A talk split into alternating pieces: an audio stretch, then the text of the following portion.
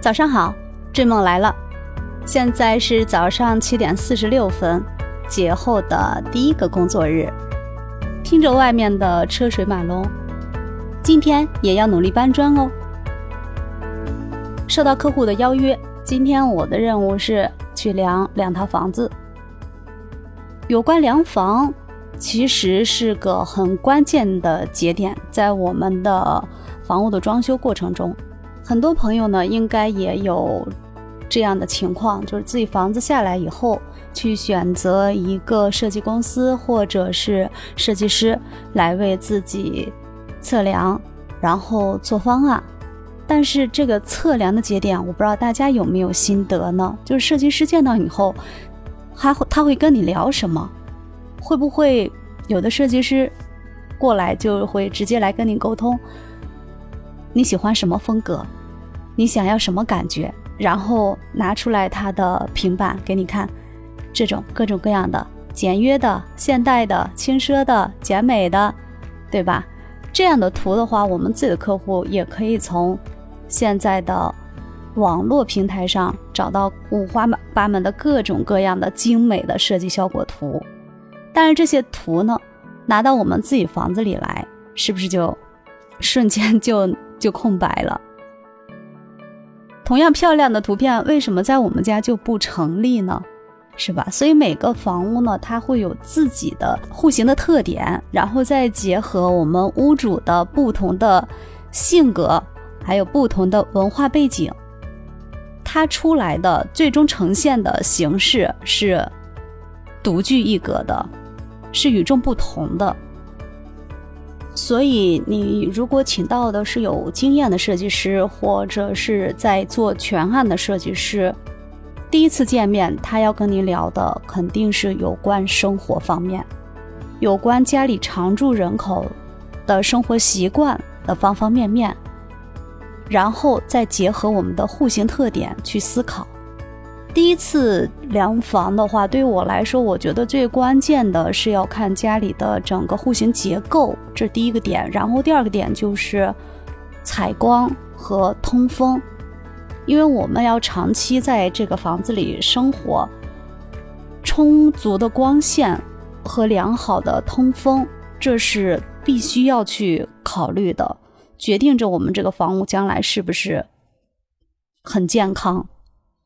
所以说，我会跟我的客户去要他们的，呃，开发商给的一张图纸，除了户型图纸，就是那张承重墙标识图。就在这个户型结构图上会标注哪些墙体是可以拆除的，是轻体墙；哪些墙体它是承重墙，是绝对不能动的。这张图纸特别的重要。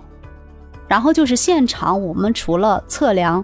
每一面墙的节点、窗户呀，或者是呃梁啊，还有厨房卫生间的各种上下水口，呃，重点还有一个要敲墙，哪些墙是砌块墙，哪些墙是承重墙，哪些墙我们可以去去给它将来为我们的户型优化去做基础，去动它啊，因为这些都有可能。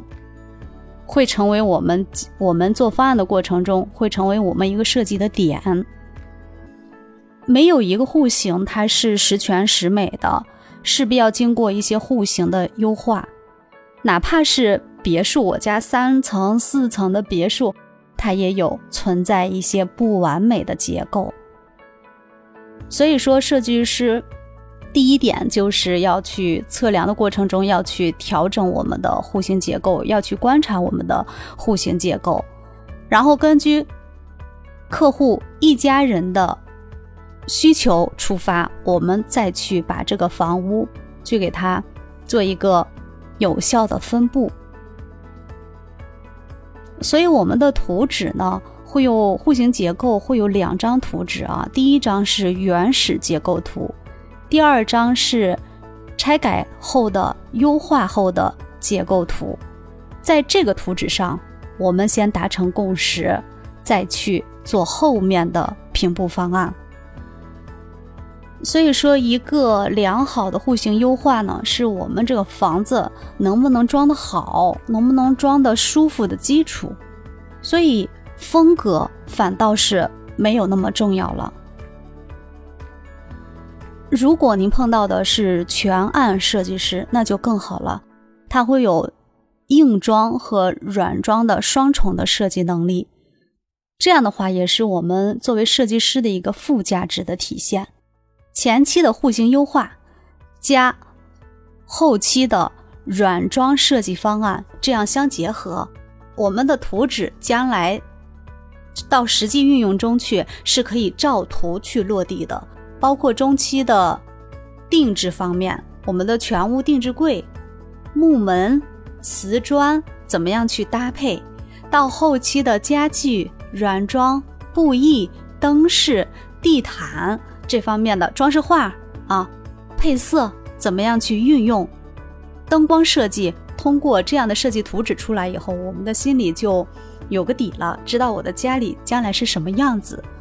所以去通过量房呢，你应该能感受到你的设计师大概处在一个什么样的阶段，是初期阶段，还是一个相对成熟的设计师，还是一个比较值得信赖的全案设计师？我觉得这一点是特别重要的。决定着我们将来的房子它是什么样的一个品质的交付。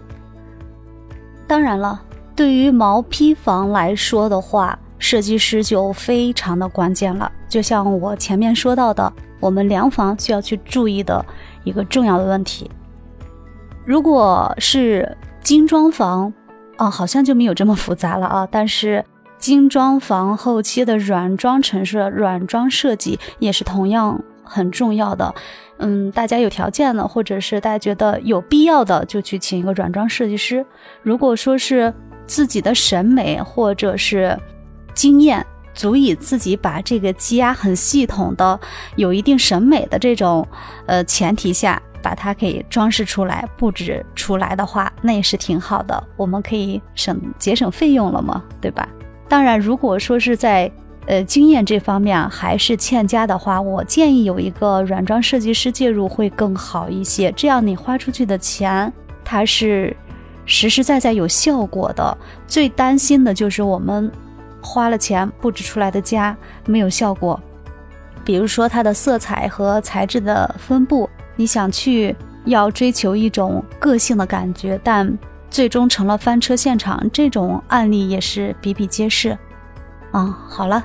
今天就说到这里了。大家如果有什么样的疑问，当然软装方面或者设计方面有什么样的问题，都可以留言给我或者私信给我。今天就到这儿了，我要去搬砖喽，拜拜。